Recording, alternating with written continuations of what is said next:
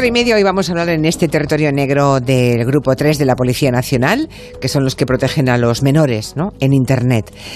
Manu Marlasca y Luis Rendueles ya saben que una vez al mes nos traen invitados especiales. ¿Qué tal, Manu? ¿Qué tal? Muy buenas tardes. ¿Qué tal, Luis? Buenas tardes. Hola, jefa, buenas.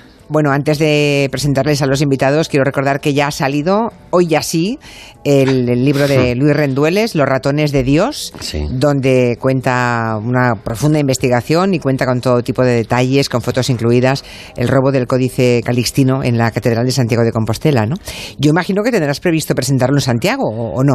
Eh, estamos en ello. Estáis en ello, Nos hombre, han hecho ya entrevistas allí. para. Sí, ojalá. Lo que pasa- no sé si es buen día que vayas tú mañana a Santiago, porque el libro cuenta muchas cosas de la Catedral de Santiago y de la vida de los canónigos que son por lo menos durillas, ¿eh? Pero bueno, Ya, ya. Te, mando a ti de, te mando a ti de enviada especial a ver cómo respiran.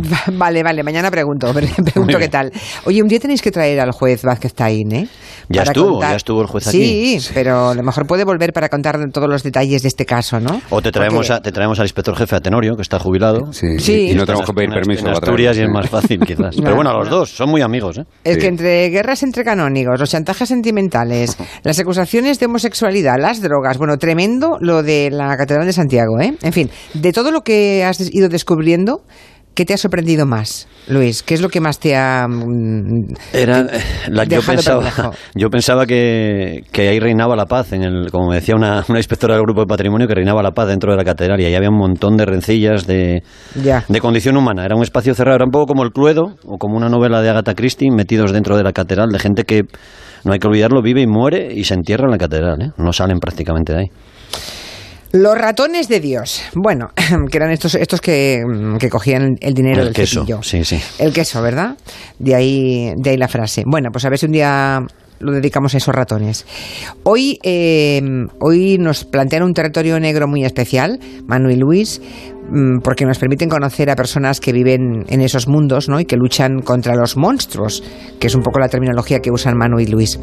Hoy tenemos a dos policías en el estudio de Madrid. Tenemos a la inspectora Cecilia Carrión. ¿Cómo está, señora Carrión? Buenas tardes. Buenas tardes, Julia, encantada.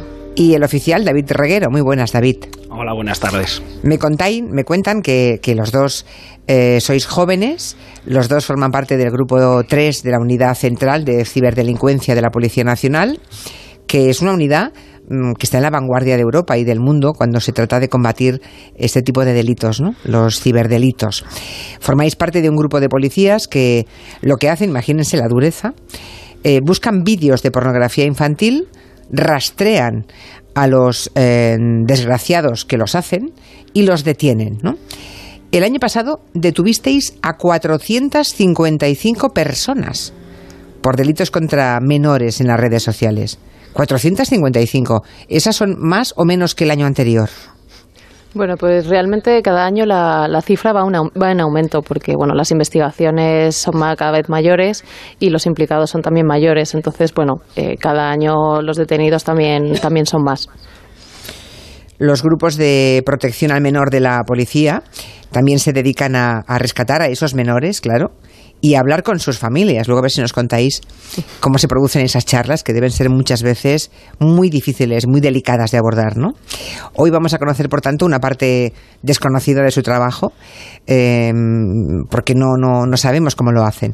Desde el año pasado han descubierto que por las redes circulan, por ejemplo, vídeos que hacen los mismos críos los propios adolescentes españoles mostrándose desnudos con posiciones, posturas o intención abiertamente sexual. ¿no? Eh, si os parece, empezamos por el final.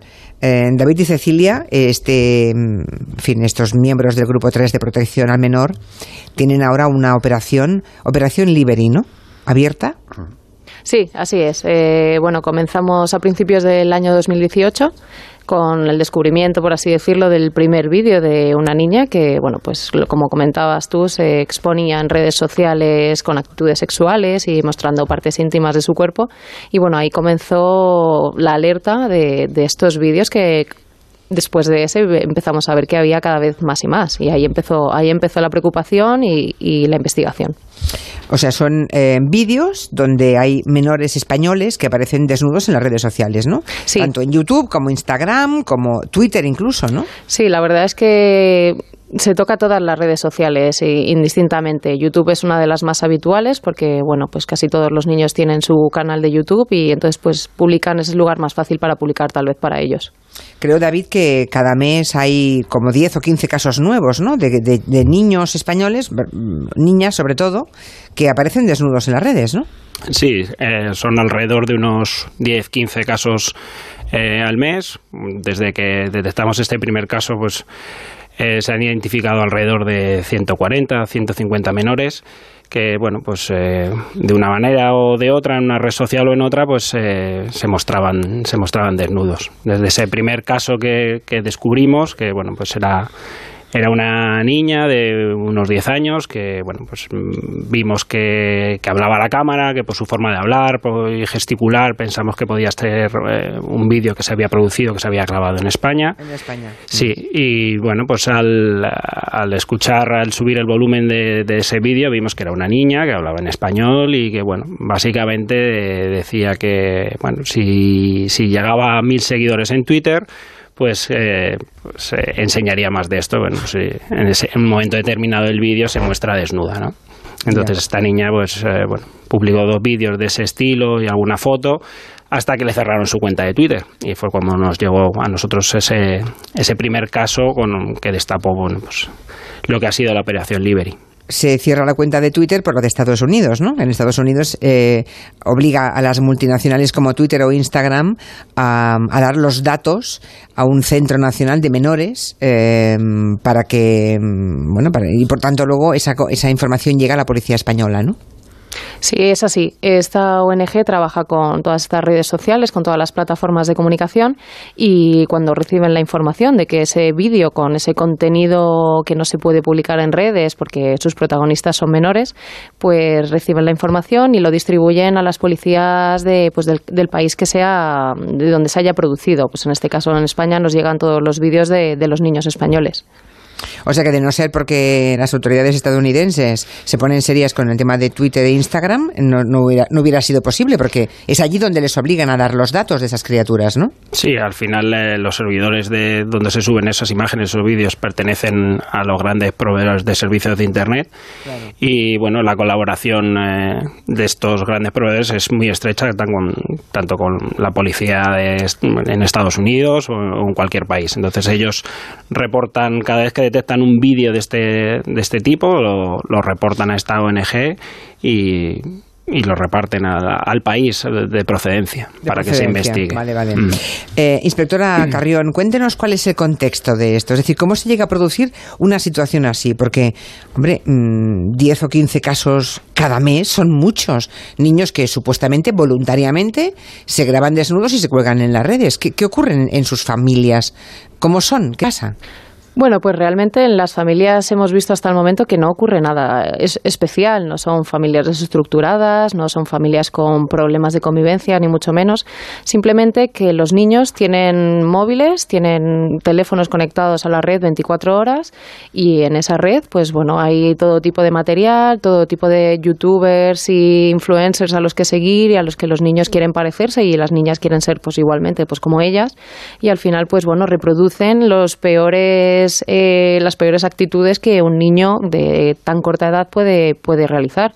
Como no hay un control, ellos no tienen conciencia de, de qué es apropiado para su edad o de que no, porque no tienen ningún tipo de filtro del contenido que ellos visualizan, del material que consumen en redes sociales, pues bueno, ellos simplemente reproducen actitudes eh, pues para ser las chicas las más guapas, eh, los chicos pues los que hacen las bromas más pesadas en internet y demás, y entonces llegan a puntos como este que es el grabarse de esta manera. Eh, o sea que mm, me está diciendo, inspectora Carrión, que los niños pequeños em, aprenden a hacer cosas viendo pornografía en sus teléfonos móviles? suena un poco duro decirlo. No, hay que decirlo porque es que estoy segura, y eso de que no son familias desestructuradas también habrá que decirlo muchas veces, porque seguro que tenemos muchos papás eh, o mamás de niños o niñas de 10, 11, 12 años que hace tiempo ya que tienen un teléfono móvil y que deben pensar, uy, estas criaturas deben ser de unas familias con problemas. Con... No, no, no. Familias normalísimas. Siempre pensamos que hay cosas que solamente le ocurre a los hijos de los demás. No, no pueden ser nuestros propios hijos, ¿no? Eso es. El problema es un, a lo mejor un, pequeño salto generacional entre que los padres pues no saben qué están haciendo sus hijos con las redes sociales o no se preocupan por tal vez conocer esas redes sociales que sus hijos utilizan y bueno, simplemente pues bueno, creen que sus hijos pues son unos chicos normales, como obviamente lo serán y que no, no van a consumir ese tipo de material en redes sociales. Pero es que es, es, completamente independiente de la familia, de la edad del niño, del sexo del niño. Es, material que se encuentra en redes sociales, que cuando o ellos lo encuentran o otro compañero o amigo del colegio se lo envía, pues ya está ahí. Y es, no deja de ser una influencia muy grande para, para ellos que creen que eso es lo que vale las redes sociales. Sí, es que además cuando los estudios nos dicen que los niños de 11 o de 12 años, incluso con 10, están viendo porno duro eh, a través de los móviles, solemos pensar que, es una exageración, pero es que mm, son muy tozudos esos estudios e insisten en que es a esa edad tan temprana cuando están viendo esa pornografía, lo cual es, es terrible para la formación de esos niños. Cuando estuvo aquí la inspectora Esther Aren, eh, bueno, ahora, ahora es la encargada de la seguridad de la Moncloa, ¿no? Bueno, ella nos... inspectora jefe ya, además. Es la superjefa. Está en un, búnker, que supuestamente no existe, yo creo. O, que no, se, puede decir sí, Sí se puede decir, pero no sé ah. hasta qué punto. Sí, sí. Sí, bueno, pues eh, es la encargada de seguridad de Moncloa, la señora, la inspectora Are. Bueno, pues ella nos dijo en una entrevista que fue descargadísima durante meses y meses y meses aquí en, en la web de Onda Cero, que nunca se le debe dar un teléfono móvil inteligente, un smartphone, a un niño antes de los 13 o los 14 años. ¿Estaría de acuerdo también la inspectora Carrión y el agente David Reguero? Sí, completamente de acuerdo.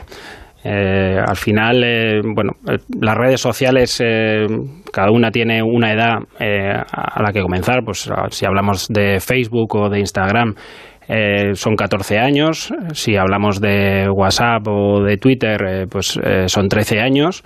Bueno, ellos son los que marcan eh, esta edad por algo es, que, lo, que, lo, hacen.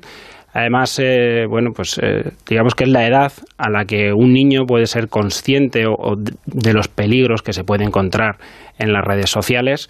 Y bueno, pues desde, nuestra posición y por lo que vemos cada día, bueno, creemos que es la edad idónea, idónea para comenzar a, bueno, pues a utilizar un teléfono móvil inteligente, empezar eh, poco a poco con el eh, bueno pues con el WhatsApp eh, con, grupos de, gente conocida. Siempre decimos a los padres que una vez que comiencen con el WhatsApp, pues que sea que hablen con, con personas que conozcan físicamente, ya bien sean amigos, familiares, y, que nunca hablen con, con, desconocidos, que en el momento que algún desconocido, alguien que no conozcan, aunque sea un amigo de un amigo, de alguien que les ha facilitado un número de teléfono pero que no lo conozcan, bueno, pues que, se lo comenten a sus padres, que, bueno, que esa edad es la idónea para, para comenzar a, utilizar el WhatsApp y de ahí pasar a, bueno, a otras redes sociales, pues eh, tipo Instagram o, o Twitter o Facebook, pero bueno, siempre con, con, el control de los padres, que los padres sepan qué es lo que hacen sus hijos eh, en Internet, qué es lo que hacen con el teléfono móvil y, bajo esa premisa que los padres puedan eh, saber qué hacen con el teléfono, inspeccionar el teléfono, ver con quién hablan, qué fotos o qué vídeos hay en, en la galería de su teléfono móvil y con qué personas hablan, qué aplicaciones tienen instaladas en el teléfono móvil y bajo esa condición empezar a introducirse en el mundo de Internet y de las redes sociales hasta que el niño adquiera eh, la madurez necesaria para, desenvolverse. Por cierto, que dice aquí Ángel, entiendo por lo que están contando el oficial Reguero y la inspectora Carrión que, que, es legal, o sea que no me puede pasar nada si cojo el teléfono de, mi hijo adolescente y veo lo que está haciendo. Sí, sí, sí. ¿Es legal? Claro, Sí, es legal. Sí, sí, aclaremos que si cojo el de la pareja, no. No es, no es lo mismo, no es la misma situación. Claro, solo faltaría. Pero bueno, no. Pero fíjate qué dudas tienen los oyentes, ¿eh? O sea, yo, yo a mi hijo adolescente le puedo coger el teléfono, hombre, si es que es menor de edad. Es usted el responsable de, de su vida, ¿no? Mm, hasta que no cumpla la mayoría de edad. Mm, la semana pasada creo que eh, Rendueles contó un caso en el periódico de Cataluña de un tipo que había ofrecido a una niña de 13 años que, ¿cómo era? ¿Que le pagaría juegos? ¿Qué era? Ampliaciones de juegos, herramientas en el Fortnite y en, en, la Nintendo, ¿no? Eran en videojuegos, ampliaciones de videojuegos. La niña no tenía dinero para, para seguir jugando con con herramientas nuevas, digamos, estaba un poco frustrada y a través de, claro, es otro tema, cuando ellos cuelgan inocentemente estos vídeos desnudos o en esas actitudes, hay lobos, hay personas que están deseando encontrar esos vídeos, ¿no? Y a veces pasa que Pues entonces entra el cazadores de chantaje. esos vídeos. Claro. Y este fue un caso en España, ellos lo contarán, de una persona detenida por eso, porque ofreció y envió, fue cebando a una niña, enviándole herramientas para jugar al videojuego a cambio de vídeos y más vídeos y más vídeos. ¿Qué edad tenía la niña? 13 años, me has dicho. Sí, sí, 13. 13 años. ¿Y cómo fue este caso, inspectora? O sea, está, está detenido ese tipo. espero. Sí, ahora mismo, ahora mismo sí. Bueno, pues este caso comenzó igual, recibimos la información pues de la ONG de la que hablábamos al principio. En principio, por, bueno, pensábamos que era un vídeo más del que una niña pues se había expuesto en redes sociales, ella hablaba como si tuviera muchos seguidores y tal. Y bueno, pues eh, terminamos por identificar a la menor, pudimos hablar con ella, tomarle una pequeña exploración y finalmente descubrimos que, que detrás de esos vídeos, aunque ella sí que había comenzado como de una manera voluntaria, eh, sí que uno de estos lobos que comentaban pues eh, contactó con ella y se la llevó a su territorio donde comenzó a proponerle pues ese envío de, de tarjetas de, de recarga para los videojuegos a cambio de que la niña le generara más y más vídeos. Entonces al final acabó entrando en un círculo en el que, bueno, a cambio de más tarjetas había más vídeos y bueno, pues fue una relación que mantuvieron los dos bastante, bastante larga en el tiempo, donde el intercambio de tarjetas económicas a cambio de vídeos pues fue bastante elevado. ¿Y, qué, y los vídeos, qué, qué tipo de vídeos grababa la niña? Porque se las grababa ella sola, claro. Sí, se los grababa ella en la intimidad pues de su habitación. Obviamente sus padres no tenían la más remota idea de que esto estaba pasando eh, y bueno, pues los vídeos pues puedes imaginarte, vídeos de una niña de 13 años que está descubriendo su sexualidad, además de la mano de una persona que realmente no está buscando su bien, sino su propio beneficio y la está exigiendo o pidiendo cada vez poses o gestos o, o actividades cada vez más propias de una adulta, obviamente, pues pues vídeos pues muy subidos de tono y, propios de pues de una mujer adulta. Ya. ¿Y mm, qué ocurrió cuando fuisteis a ver a los padres? Porque era una familia, esta era una familia de Barcelona perfectamente normal, una, buena familia, digamos, ¿no? Sin problemas de ningún tipo. La gran sorpresa debe ser para los padres, perdón Luis, ¿qué decías? No, no, no era de Barcelona, yo creo que era, era de Valencia. Era de Barcelona Valencia, es una niña vale. de 10 años que es otra historia tremenda también. Sí, Ah, vale, vale. Luego hablamos con- Pero bueno, el caso es que mm, debe valer para muchos casos. Cuando de pronto la policía, cuando este grupo experto de ciberdelincuencia llama a la puerta de una familia que cree que tiene un adolescente o un niño o niña en casa que es un inocente, ¿cómo va esa conversación, David o, o Cecilia? Bueno, pues eh, al principio es incredulidad, ¿no? Cuando contactamos con un padre, una madre, le explicamos eh, pues que se ha recibido una denuncia por un uso indebido de una red social y le explicamos que pues su hijo o su hija aparecen desnudos en un vídeo, lo primero es incredulidad. Mi hijo es imposible, no puede ser, no puede ser. Bueno, pues eh, cuando Ya. acuden a nuestras dependencias y, y se les muestra ese vídeo, bueno, pues incredulidad total. eh, No, se quieren morir, claro. Sí, sí, sí, sí, sí, claro.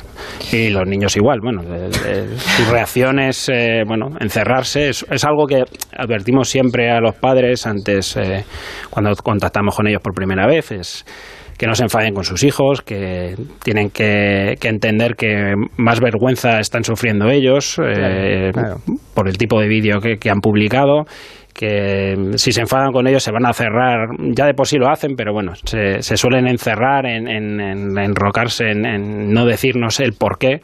Y es importante para nosotros eh, saber si, si el hecho se ha producido voluntariamente por el niño o si detrás de esa actitud o, o de esos vídeos hay un adulto, un pedófilo, un pederasta que, que ha inducido al menor a que se grabe ese vídeo. Entonces, pues siempre pedimos comprensión a, a los padres porque seguramente Claro, le están claro. pasando peor los niños en esa situación que el propio padre. Claro, es que llegar a casa y pegarles una bronca no sirve absolutamente de nada. Son niños Desde además. luego que no. Son niños además que, que suelen bajar en los estudios muchas veces, ¿no? Y que psicológicamente cambian de actitud en la familia cuando ya son presas de esos chantajes constantes, ¿no? Sí, sí, es algo que, que en ocasiones pasa, el, el niño baja su rendimiento escolar, eh, un cambio repentino de humor, de enfadarse con sus padres por cualquier cosa. Al final el niño está sufriendo, eh, hay un pedófilo, un pederasta detrás que le está exigiendo, que la está extorsionando. eh, por un vídeo o una foto, bueno, pues como ese caso que comentaba Luis antes de una niña en, en, Barcelona de 10 años que contacta con una persona en Instagram y lo que en los primeros días era muy emocionante hablar con una persona nueva en Instagram, un día cambia empieza a exigirle bajo amenazas un vídeo, bajo amenazas de que va a hacer daño a sus padres y la niña, pues bueno, pues al final tiene 10 años, cede, manda un primer vídeo y ahí se acabó todo. Ahí empieza, el chantaje puro y duro de si no me envías más vídeos, se lo voy a enviar a tus amigos, a tus familiares, todo el mundo va a saber lo que has hecho. Y, bueno, claro, el niño se ve atrapado en, en cómo le cuento yo esto a mis padres o, sigo cediendo al chantaje de esta persona. Claro, y con, um, y con 10, 11, 12 años no saben de qué forma hacer frente a un chantaje así, ¿no? De entrada ya cayendo en el primero y a partir de ahí todos los demás.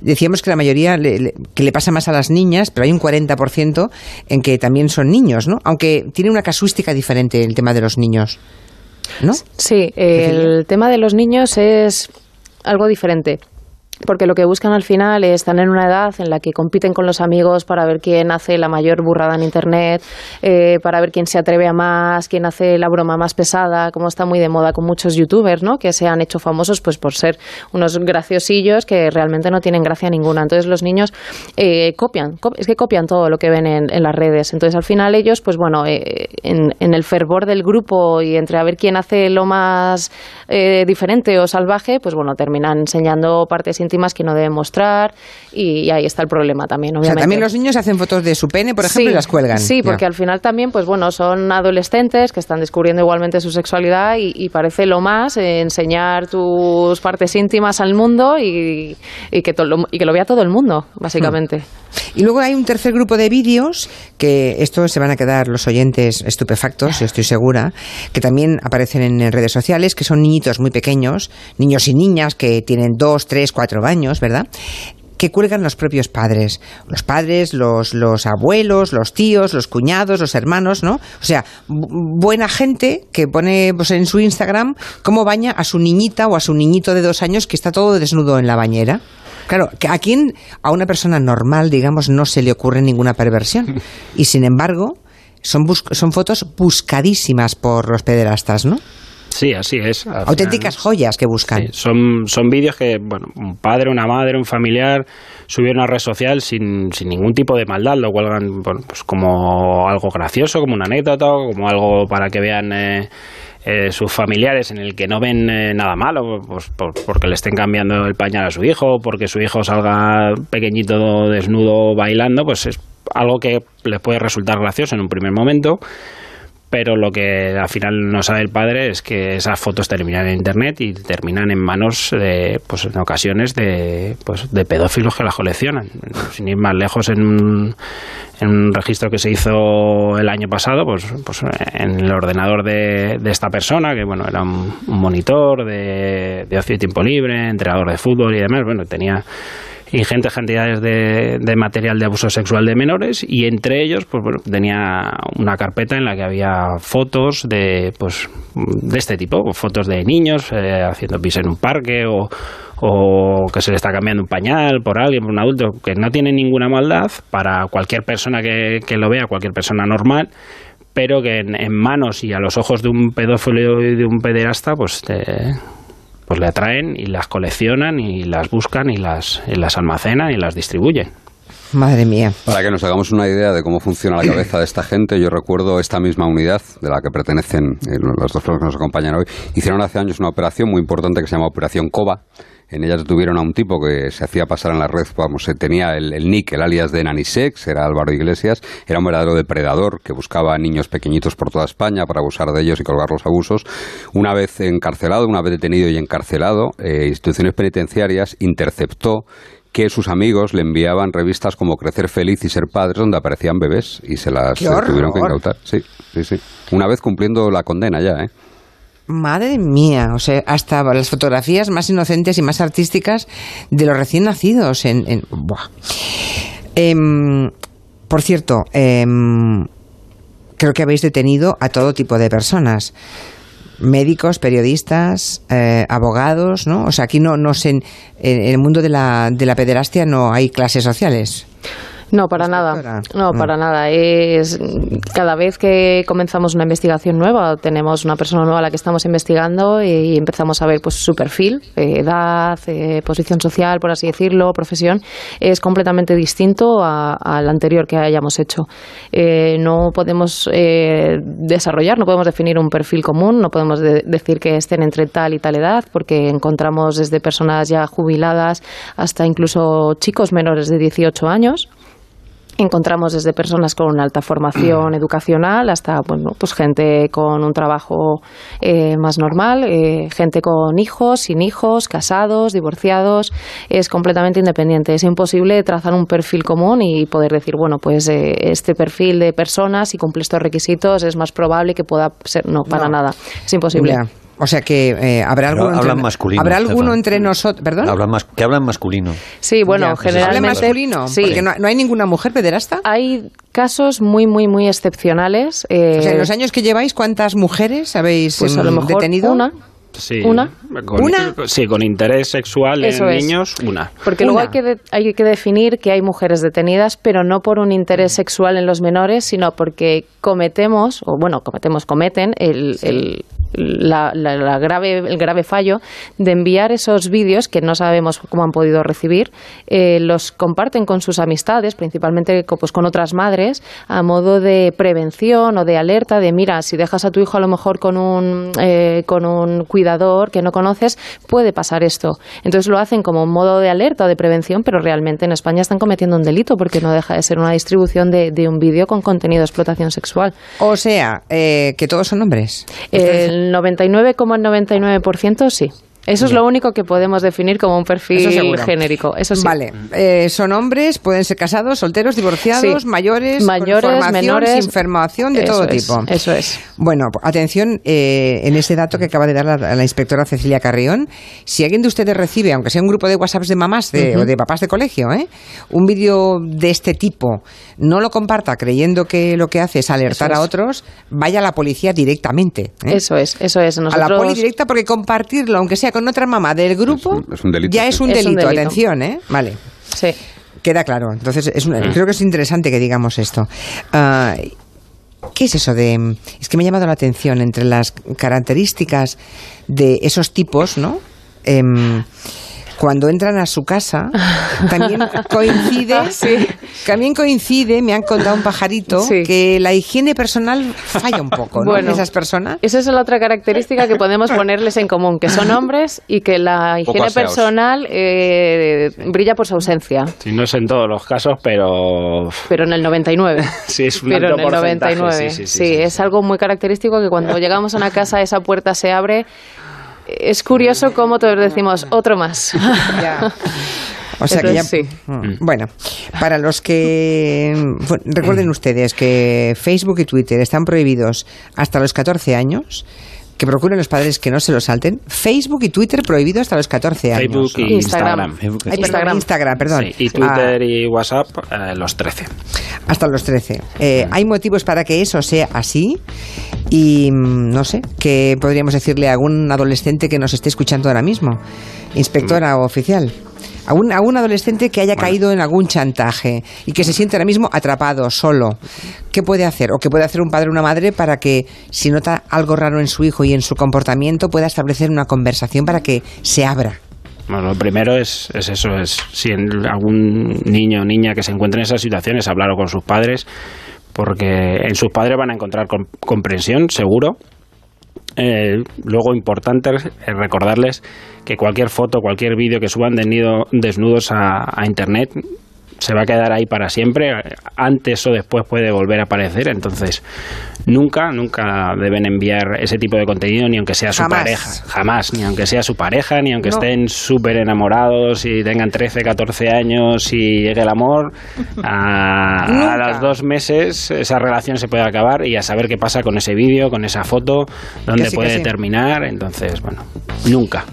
Nunca es nunca. Sí, nunca es nunca. Inspectora Cecilia Carrión, oficial David Reguero, gracias por venir a la radio. Espero que esta charla haya servido de mucho a padres de niños y adolescentes que tenemos.